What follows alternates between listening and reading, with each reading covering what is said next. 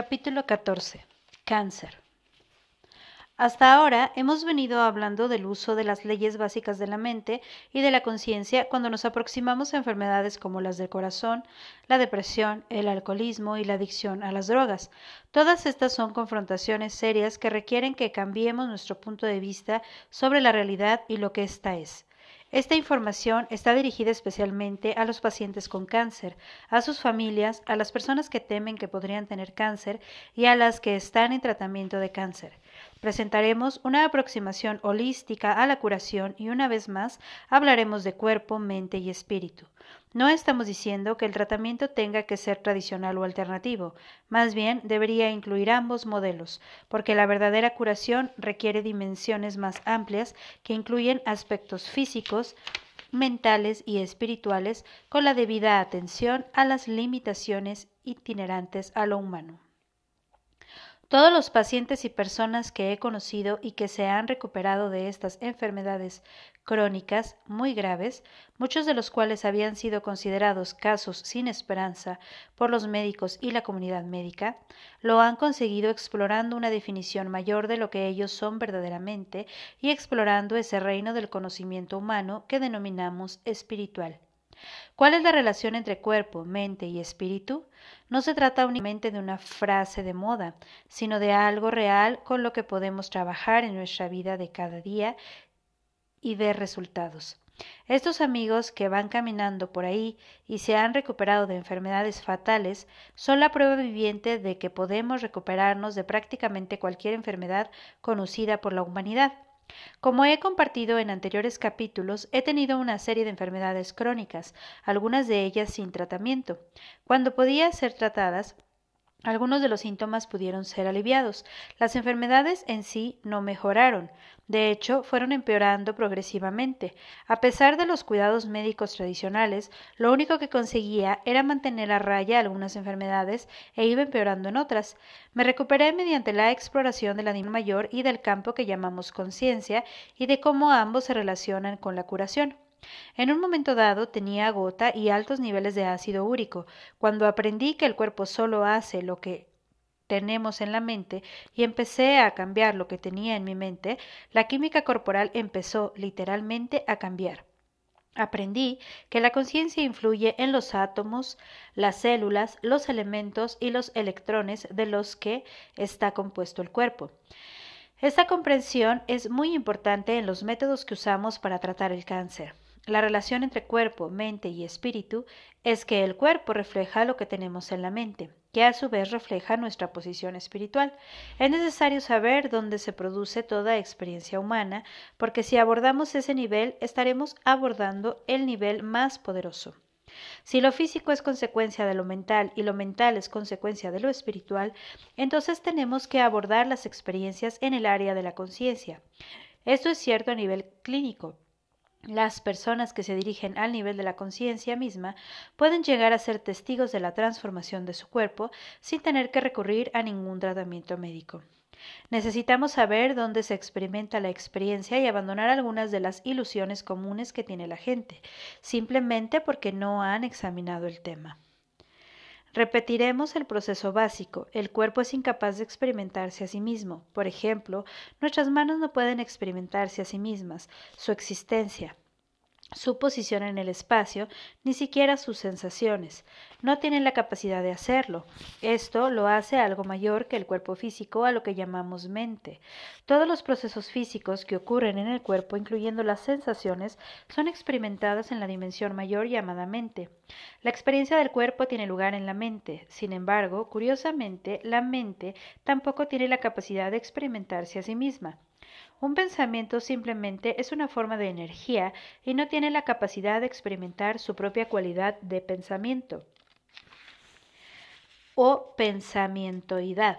Un sentimiento no tiene la capacidad de experimentar su cualidad de sentimiento y una emoción solo puede ser experimentada a través de la mente. A su vez, la mente está contenida dentro de un campo de energía que es mayor que ella, el campo de la conciencia misma, que no tiene dimensiones, limitaciones ni forma. Gracias a la conciencia somos conscientes de lo que ocurre en la mente. Ni siquiera la conciencia misma es suficiente. Dentro del campo de energía de la conciencia hay una vibración de muy alta frecuencia análoga de luz a la luz misma llamada conciencia, awareness. De esta conciencia awareness surge el conocimiento de lo que está ocurriendo en la conciencia, que nos informa de lo que está ocurriendo en la mente y ello a su vez nos informa de lo que está ocurriendo en el cuerpo físico. Podemos ver que el cuerpo físico está a varios niveles de distancia de lo que es más real y por lo tanto más poderoso vemos que la energía del pensamiento es mucho más poderosa que la energía del cuerpo físico. En capítulos anteriores hemos descrito una serie de técnicas que pueden producir la autocuración. Con estos comentarios sobre la naturaleza de la conciencia, crearemos un contexto en el que las modalidades de autocuración que se describirán más adelante comenzarán a tener sentido. En primer lugar, tenemos que aprender cómo abordar y cómo pensar en una enfermedad que supone una amenaza para nuestra vida, como el cáncer. Hay dos maneras de hacerlo. Podemos ir ahí hacia arriba o hacia abajo. Cualquier tipo de calamidad, como la muerte de un familiar, una enfermedad grave o un revés en la vida personal, nos plantea una elección. Podemos tener pena de nosotros mismos y sentirnos víctimas, podemos entrar en la autocompasión, en la depresión y en la desesperación, o podemos verlo como un reto y una oportunidad. Estas situaciones extremas se presentan repetidamente en nuestra vida, hasta que aprovechamos la oportunidad y nos damos cuenta de que son el trampolín que nos impulsa hacia una mayor conciencia. ¿Por qué es así? Es así porque los sucesos normales de la vida no tienen el poder de ni la energía de impulsarnos. Hace falta que la persona esté bajo una presión máxima para que se pare en seco y empiece a cuestionarse la realidad de las cosas en las que había creído hasta ese momento. Habitualmente, la mente no asumirá el gasto de energía que se necesita para reorientarse y asumir un nuevo punto de vista sobre la vida y lo que produce, a menos que tenga que hacerlo. Consecuentemente, este crecimiento necesario solo se dará cuando estemos ante una gran confrontación, ante un gran problema. Lo primero que hay que entender sobre el cáncer y otras enfermedades graves es que el propósito de esta gran confrontación interna es que crezcamos y que lo hagamos tan rápido como podamos, porque las enfermedades terminales nos imponen un límite temporal. Las cosas que la mente dice que son fatales o terminales se vuelven fatales o terminales debido al poder de la mente. Si la mente piensa que una enfermedad es fatal o terminal, lo será aunque esté sujeta al destino kármico. Esto ilustra el poder de los sistemas de creencia. El mensaje más importante es que nadie tiene que sucumbir ni ser víctima de ninguna enfermedad. Cuento entre mis amigos a muchas personas que han superado todas las enfermedades conocidas hasta ahora por el ser humano. La única razón por la que ahora puedo escribir sobre estas cosas es que yo he hecho exactamente esto mismo en mi vida personal. Si no hubiera hecho, habría muerto por hemorragia debido a una serie de enfermedades, todas las cuales remitieron. La perfección contenida en nuestra mente se refleja seguidamente en la perfección progresiva del cuerpo y su soltar la enfermedad. Tenemos que entender que el cuerpo expresa lo que está contenido en la conciencia. El cuerpo es meramente una expresión de la mente y refleja lo que pensamos consciente o inconscientemente. La persona puede mirar a su mente y decir, bien, no recuerdo haber pensado tal cosa. Si uno no recuerda haber pensado algo, lo único que tiene que hacer es mirar si eso ha estado presente en su vida. Puede haberse originado en el inconsciente colectivo de la humanidad o puede haber sido programado silenciosamente por un anuncio en la televisión. Para ayudar a crear un contexto y una manera de mirar la vida diferentes, volveremos a referirnos al mapa de la conciencia a partir del cual podemos entender todos los principios de la autocuración. Llegados a este punto, podemos darnos cuenta de que ya no somos la misma persona que cuando vimos el mapa por primera vez. Cada vez que lo repasamos, se produce una especie de lento proceso de aprendizaje. Lo aprendemos familiarizándonos con él. El cerebro izquierdo es lineal y lógico. Aprende las cosas secuencialmente, poco a poco. El cerebro derecho da vueltas en torno a una situación y por mera exposición repetitiva y familiaridad llega a comprender la totalidad. Vamos a hablar de fenómenos que están en el inconsciente, en algún lugar de la periferia de la mente, fenómenos que en realidad ya conocemos. Ahora vamos a juntarlos y sincronizarlos de una manera útil. Al referirnos al mapa de la conciencia, hemos de ver que representa el ego humano, el yo con I pequeña al que se refieren las personas cuando hablan de sí mismas.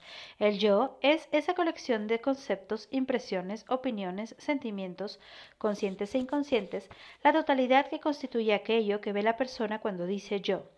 En el mapa se muestran distintos niveles de energía o de conciencia, empezando por el más bajo y ascendiendo hacia el más alto. En la investigación que hemos realizado, todos ellos han sido calibrados. Lo primero que averiguamos es la dirección de esos campos de energía. Los campos que están por debajo del coraje van hacia abajo, lo que indica que son destructivos y no sustentan la vida. Los niveles que van del coraje hacia arriba muestran que la energía asciende. El amor está cerca de la cumbre de la escala y en cambio la culpa y el auto-odio están en la base. Resulta muy útil entender los campos de energía, su poder relativo y si son constructivos o destructivos. Por ejemplo, en el tratamiento médico sostenemos un medicamento en la mano y hacemos que alguien nos platique la prueba de la fuerza muscular para ver si este medicamento es bueno para nosotros o no. Si el medicamento no es beneficioso, nuestro brazo se debilitará. Si es bueno para nosotros, nuestro brazo se fortalecerá. Este es un modo de averiguar si un tratamiento recomendado será de ayuda. Es necesario aprender sobre los campos de energía porque están íntimamente relacionados con el cáncer y la investigación del mismo. Todos ellos son extremadamente importantes porque en realidad tanto el cuerpo como la mente y el espíritu son expresiones de la conciencia. Por lo tanto, si estamos en un campo de energía negativo, es destructivo para todos los aspectos de uno, hasta el nivel bioquímico.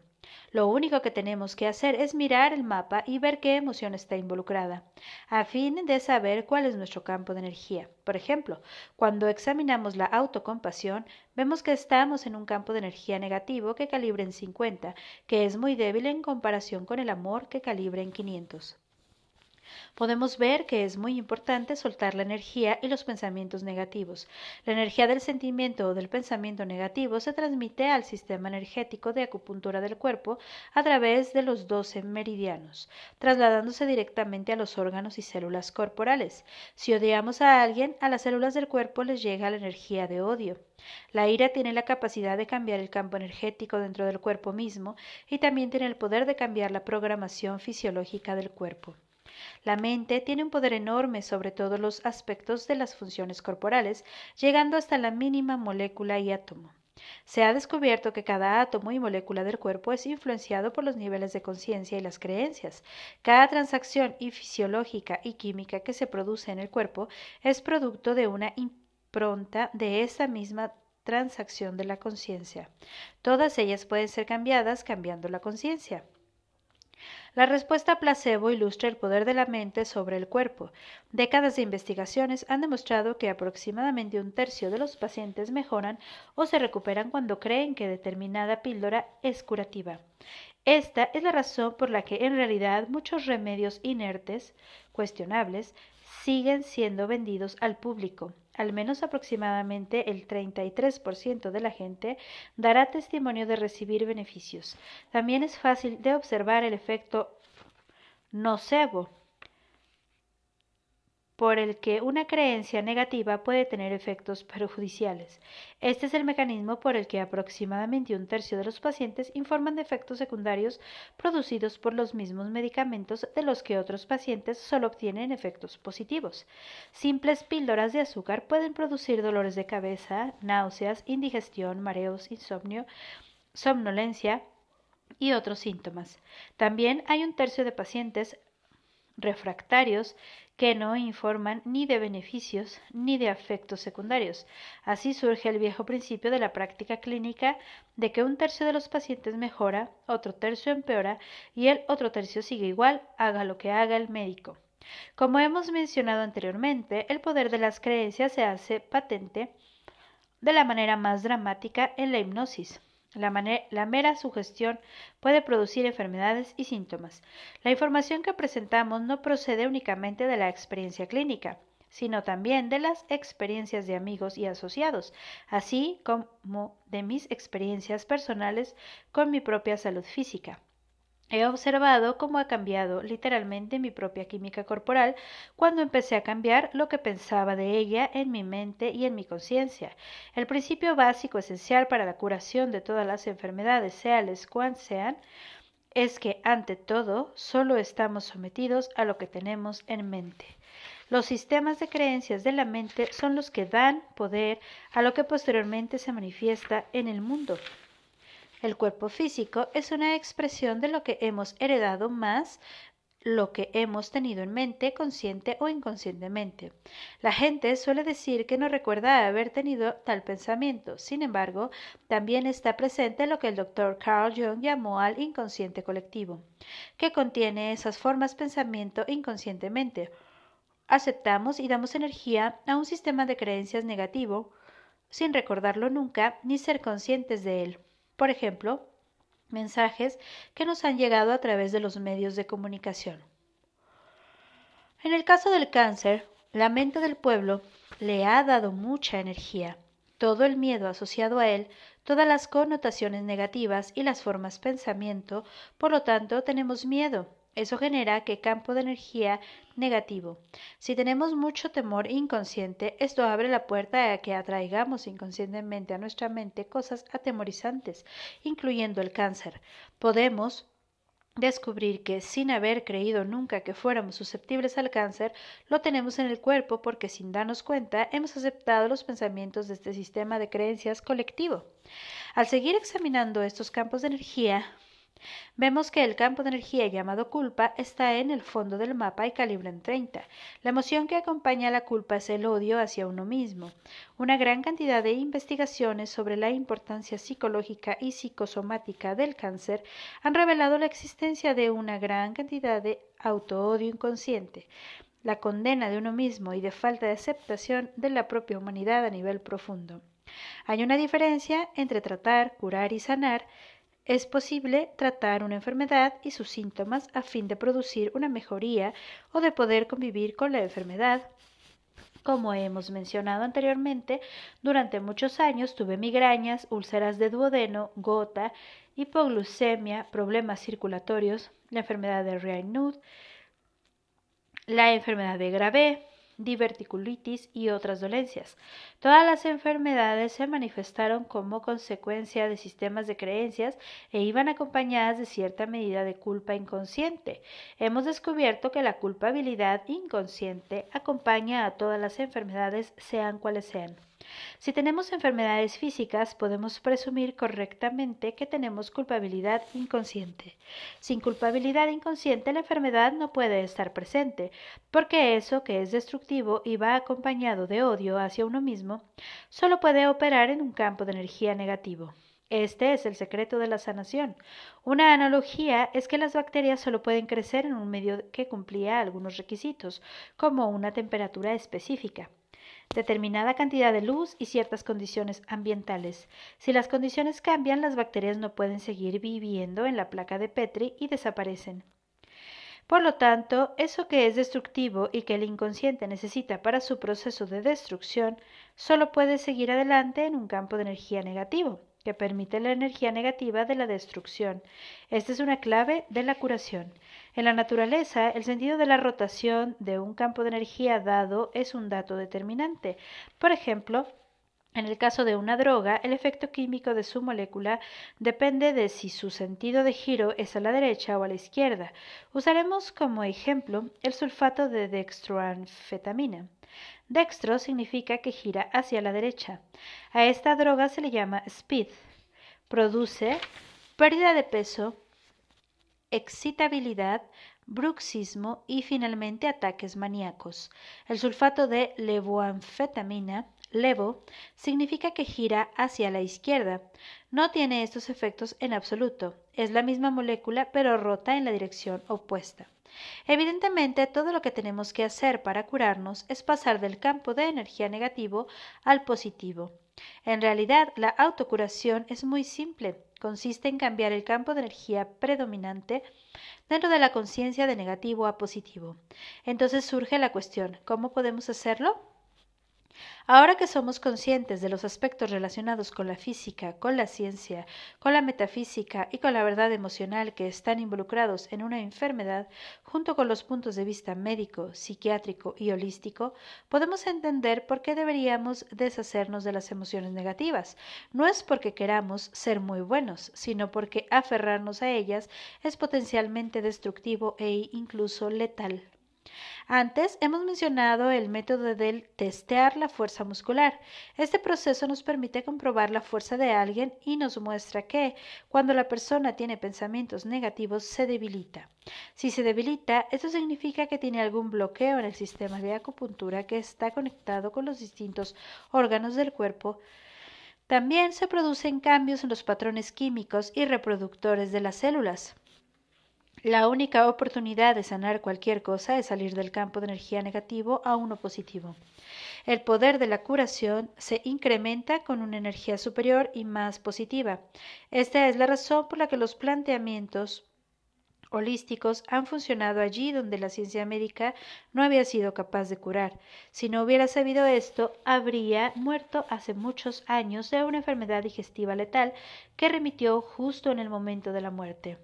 Es esencial entender la importancia de soltar la culpabilidad para recuperarse de cualquier enfermedad grave, especialmente del cáncer, donde la culpa, la falta de autoestima, el odio hacia uno mismo y el temor tienen una influencia tan generalizada.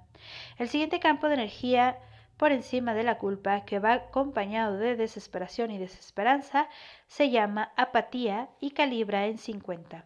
En este nivel uno tiene una visión desesperanzada del mundo y se deja llevar por la autocompasión y la desesperanza. Nos convertimos en víctimas del campo de energía que favorece el progreso del cáncer. El campo situado por encima del anterior es el de la pena, cuando las personas reciben un diagnóstico, especialmente si son jóvenes, se preguntan de manera natural, ¿por qué yo? Entran directamente en el lamento y en un sentimiento de pérdida y abatimiento. Ahora el mundo y la vida empiezan a parecerles tristes y se sienten víctimas de este campo de energía. Repetimos las palabras campo de energía porque es importante ver nuestra inocencia en este asunto. Nos dejamos dirigir por estos campos de energía debido a nuestra inocencia. El estado situado por encima de la pena es el miedo que también está muy presente en los pacientes que desarrollan un cáncer. El miedo, que asimismo tiene una energía muy negativa, tiene más poder, pues su campo de energía es de 100. Desde este campo el mundo y la vida resultan atemorizantes y empieza a parecernos que Dios es punitivo.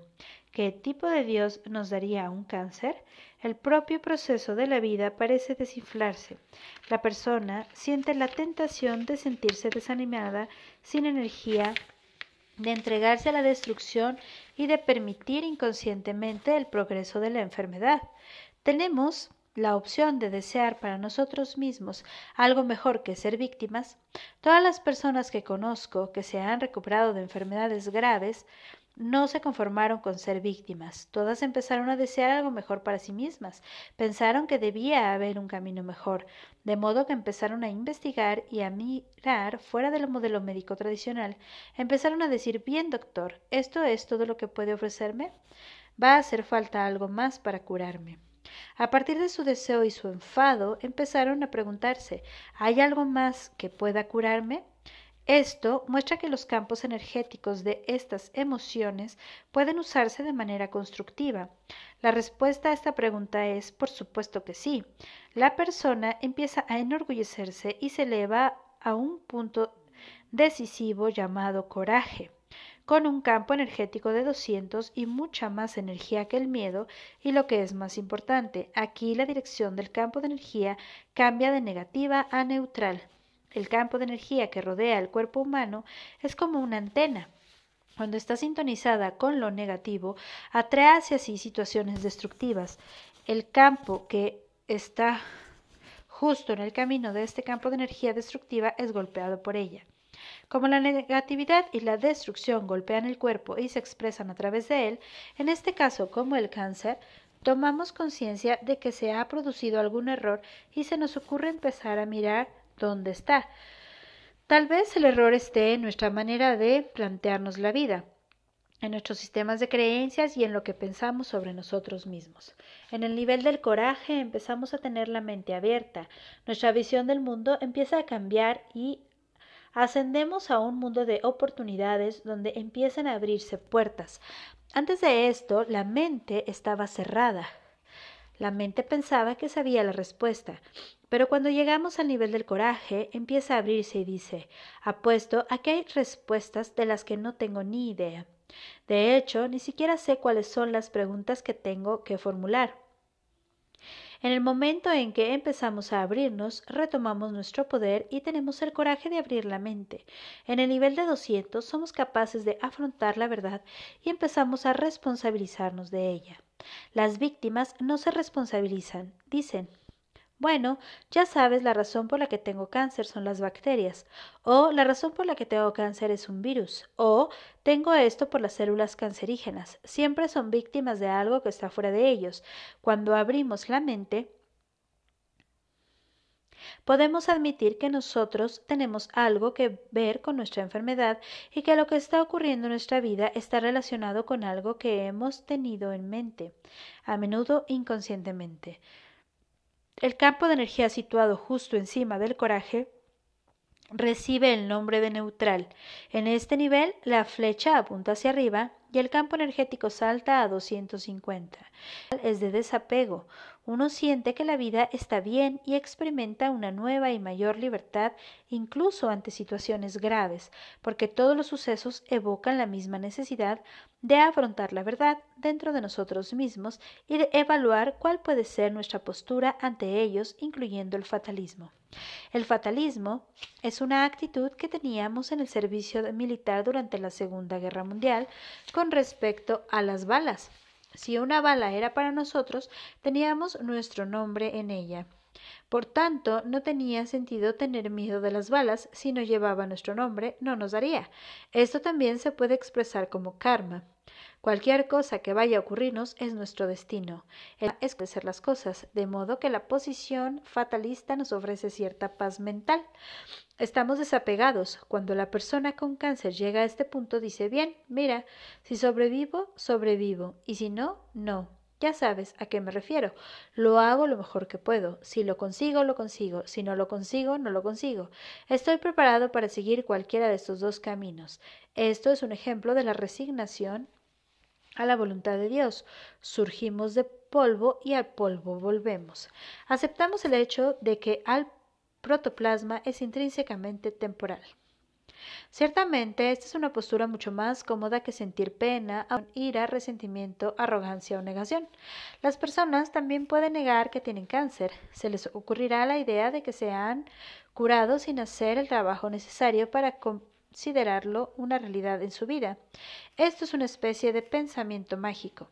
Posteriormente, nos elevamos por encima de la neutralidad a la buena disposición y a una visión amistosa del mundo, donde consideramos que la vida nos desafía y también nos ofrece esperanza, y descubrimos que si hay respuestas, si hay muchas personas por ahí que han superado enfermedades muy graves, incluso enfermedades terminales, incluyendo el cáncer.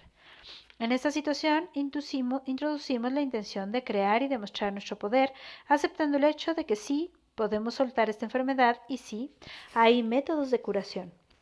Este es un mundo armonioso en el que hay mucha gente que se ha recuperado de esta enfermedad y que están encantados de compartir su experiencia con nosotros. Esto se debe a que han experimentado que Dios es misericordioso. En los campos de energía en, la base del mapa de la conciencia a menudo conciben a un Dios punitivo o bien no creen en Dios. De una forma u otra creen en el autocastigo o bien en el dolor y en el sufrimiento. Sentirse apto y confiar en que sí hay una respuesta inicia la transformación de nuestra conciencia, que asciende hasta estar dispuesta a convertirse en un campo de energía llamado amor. Este es un nivel crucial porque el campo de energía del amor es el que sana, tal como ejemplifican todas esas organizaciones famosas por su capacidad de sanar, como Alcohólicos Anónimos, un curso de milagros, los grupos de recuperación basados en la fe y otros. También se producen remisiones y recuperaciones espontáneas de casi todas las enfermedades progresivas, crónicas e intratables, para las que no existe una cura científica y para las que la medicina ha admitido que no hay remedio. Sabemos que hay millones de personas caminando por ahí que se han recuperado totalmente del alcoholismo. De hecho, sus vidas quedaron transformadas porque usaron la enfermedad como un trampolín para impulsarse hacia una mayor conciencia, una mayor alerta y para comprometerse con la actitud amorosa, porque descubren que su naturaleza es amor incondicional. No es el amor condicionado de te amaré si haces esto o lo otro. La entrada en el amor incondicional inicia un proceso llamado revelación que comienza a liberar endorfinas en el cerebro. Todos estos campos de energía producen los cambios correspondientes en las enzimas cerebrales. Se producen cambios en los neurotransmisores y se liberan y abren bancos enteros de neuronas. Por lo tanto, la persona es llevada al campo energético curativo del amor y puede usar millones y millones de neuronas que las personas en estados emocionales negativos no tienen a su disposición cuenta con nuevos activos. La entrada en el campo de energía del amor incondicional inicia el proceso de curación. Hemos descubierto que la curación se produce en el campo de energía que calibra en aproximadamente 540, que es el campo de energía del corazón. ¿Cómo podemos producir la autocuración? Tenemos que dejar ir una serie de cosas, siendo la primera de ellas la culpa inconsciente. Tenemos que descubrir cómo desenterrar aquello por lo que nos sentimos culpables, de modo que empezamos un proceso de autocuestionamiento. La persona puede tener miedo de hacer esto, dice, bueno, si abro la caja de Pandora me voy a ver inmerso en toda la negatividad y la culpa que he reprimido y empujado fuera de mi conciencia durante toda mi vida. Es evidente que necesitamos algún tipo de herramienta, una manera práctica de procesar estas cosas a medida que vayan saliendo. Para empezar necesitamos un contexto una manera de contemplar todo lo que vaya saliendo de este proceso de autoindagación y este es darnos cuenta de lo que ha sido la base de nuestra conducta durante toda nuestra vida. Cuando contamos con el contexto apropiado en el que realizar las tomas de conciencia a medida que surjan, la culpa es eliminada inmediatamente por una comprensión superior que nos lleva a perdonarnos a nosotros mismos y a los demás. Tenemos que darnos cuenta de que hemos cometido exactamente un pecado a lo largo de nuestra vida y se trata del mismo pecado una y otra vez. El pecado es que todo lo que hemos hecho, nuestras intenciones y propósitos, ha sido consecuencia del pensamiento ingenuo y básicamente inocente de que estos actos nos traerían la felicidad. Es muy importante saber esto y darnos cuenta de que lo que hicimos en ese momento se debió a que pensábamos que era necesario para nuestra supervivencia y que nuestra supervivencia era necesaria para nuestra felicidad. Desear la felicidad es la base de todas las emociones humanas, ¿cierto? De hecho, la premisa básica, la ilusión básica y más primitiva de todas es que el cuerpo es la fuente de nuestra felicidad. Por lo tanto, lo que nos dice el miedo a la muerte es si pierdo el cuerpo, perderé la fuente de mi felicidad, perderé la conciencia misma. Las personas espiritualmente conscientes ya no identifican su realidad con el cuerpo físico. Si somos conciencia, si somos la conciencia misma de la que surge el conocimiento de lo que está ocurriendo en la mente y el cuerpo, entonces el cuerpo está en el primer escalón de la escalera tenemos que dejar ir las emociones negativas y dejar de reprimirlas y suprimirlas.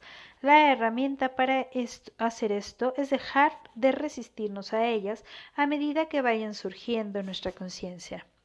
Es importante tener en cuenta que la conciencia misma es básicamente inocente. La naturaleza de la conciencia es la inocencia del niño. Cuando empezamos a creer las cosas que creímos a medida que nos hacíamos mayores, miramos al niño y vemos lo inocente y confiado que es.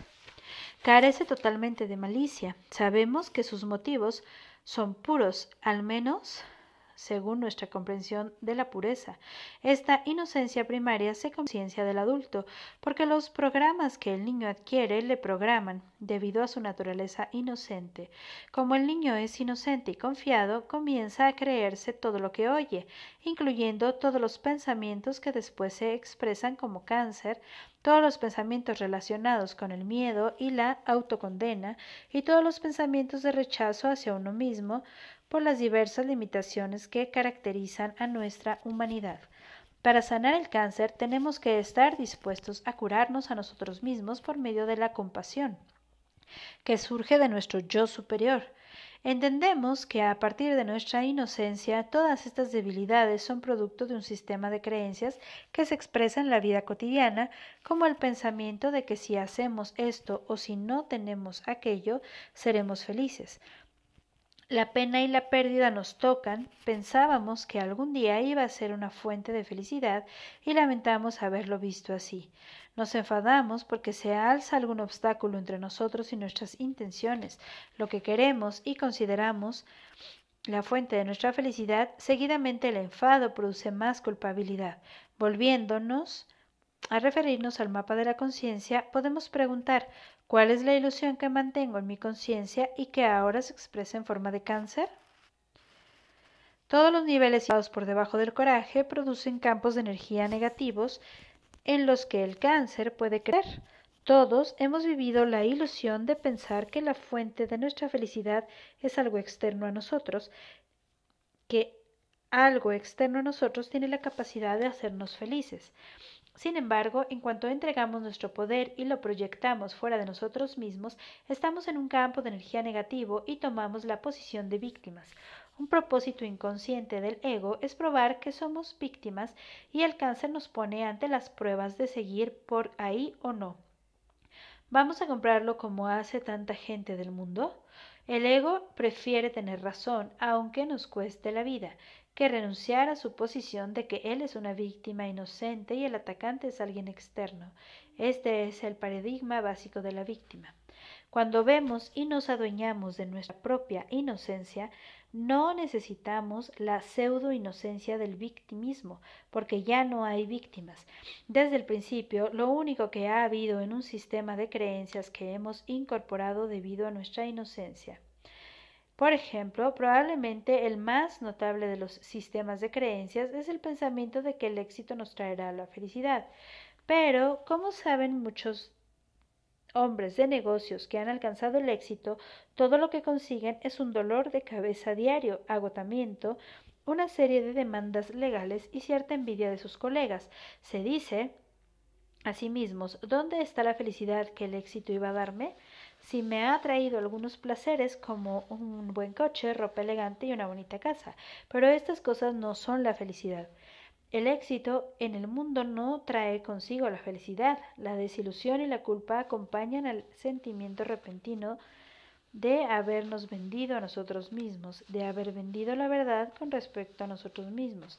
Para recuperarnos del cáncer o de cualquier otra enfermedad, tenemos que reconectar con nuestra inocencia intrínseca y reafirmar la verdad de eso que somos dentro de nosotros. Eso a lo que los sucesos de la vida no le han afectado en absoluto. Tenemos que volver a adueñarnos de ese nivel de conciencia de nuestro yo que está más allá de los sucesos del mundo. Algo dentro de nosotros permanece igual independientemente de lo que ocurra en nuestra experiencia de vida. Algo ha permanecido sin cambios. Es ese algo que nos despierta por la mañana antes de darnos cuenta de dónde estamos o de qué día es, antes de que pensemos en lo que tenemos que hacer hoy. Cuando despertamos en este estado de conciencia, estamos mucho más cerca de la verdad de nuestro yo superior. Nos damos cuenta de que nada le ha afectado y de que está más allá de los sucesos de la vida. Solo cuando nuestra conciencia en el mundo del pensamiento concreto decimos, oh sí, es lunes y oh sí, tengo que irme. Entonces, dejamos de estar cerca de nuestra verdad, que está más allá de todo esto. Se trata de que recuperemos la capacidad de decidir cuál será nuestra posición con respecto a los acontecimientos de la vida y las cosas que nos ponen bajo presión. Podemos convertirnos en víctimas de ellas o podemos verlas como un trampolín que nos impulsa hacia la trascendencia. Lo primero que tenemos que soltar es la culpa inconsciente. Un curso de milagros es una enseñanza de amor, de perdón y de soltar el miedo. Muchas de las personas que conozco que se han recuperado del cáncer, de la esclerosis múltiple y de otras enfermedades debilitantes lo han hecho estudiando este curso concreto y otros similares. Todos ellos están diseñados para enseñarnos a cambiar nuestro punto de vista, dejar de condenarnos a nosotros mismos y a los demás, soltar la culpa y el miedo y a estar dispuestos a ser amorosos, compasivos y a perdonar. Cuando soltamos la culpa inconsciente surge un deseo de comprender. En el proceso de autocuración tenemos que tomarnos a nosotros mismos en nuestros propios trazos y ser compasivos, porque todos tenemos dentro un sanador interno. Ahora empezamos a sanar nuestra humanidad. ¿Cómo nos libramos del ego? No lo hacemos considerándolo un enemigo, intentando atacarlo ni enfrentándonos con él, sino más bien amándolo hasta que deje de existir. Literalmente, disolvemos el ego mediante la compasión, el amor y la comprensión. Cuando miramos dentro vemos que cualquier cosa que hagamos hecho la hicimos inconscientemente. Cuando nuestra principal intención es entender esto, nuestros actos quedan curados por la compasión. Cuando hacemos esto mismo con otras personas y abandonamos el deseo de juzgarnos y de juzgarles, nuestro campo energético empieza a tomar un rumbo positivo. El cáncer no puede prosperar en un campo de energía positivo, solo en uno negativo. Cuando examinamos el mapa de la conciencia, vemos que el amor que está en el nivel 500 está disponible para todos nosotros y establecemos un compromiso con el amor incondicional. ¿Cómo es este tipo de amor? No estamos hablando de emocionalismo al estilo Hollywood, sentimentalismo, apego, dependencia y el control mutuo de ida y vuelta. Más bien, estamos hablando de una intención óptimamente descrita como amorosidad de comprometernos a nutrir y favorecer la totalidad de la vida, cualquiera que sea su expresión. La vida fluye igualmente hacia el santo y hacia el criminal. La vida, la verdad y el Dios interno no juzgan. La vida fluye igualmente hacia todos. Como se dice en las Escrituras, el sol brilla igualmente sobre justos y pecadores. En este ejemplo concreto, la lección consiste en abandonar el juicio, la vida mente hacia todos, de modo que permitimos que el amor incondicional sustente la verdad de cada cual, incluyéndonos a nosotros mismos. Nuestra propia capacidad de autocuración depende de aceptar que con la ayuda de Dios tengo el poder de tomar la decisión de realizar el trabajo interno que sea necesario para producir la sanación de esta enfermedad.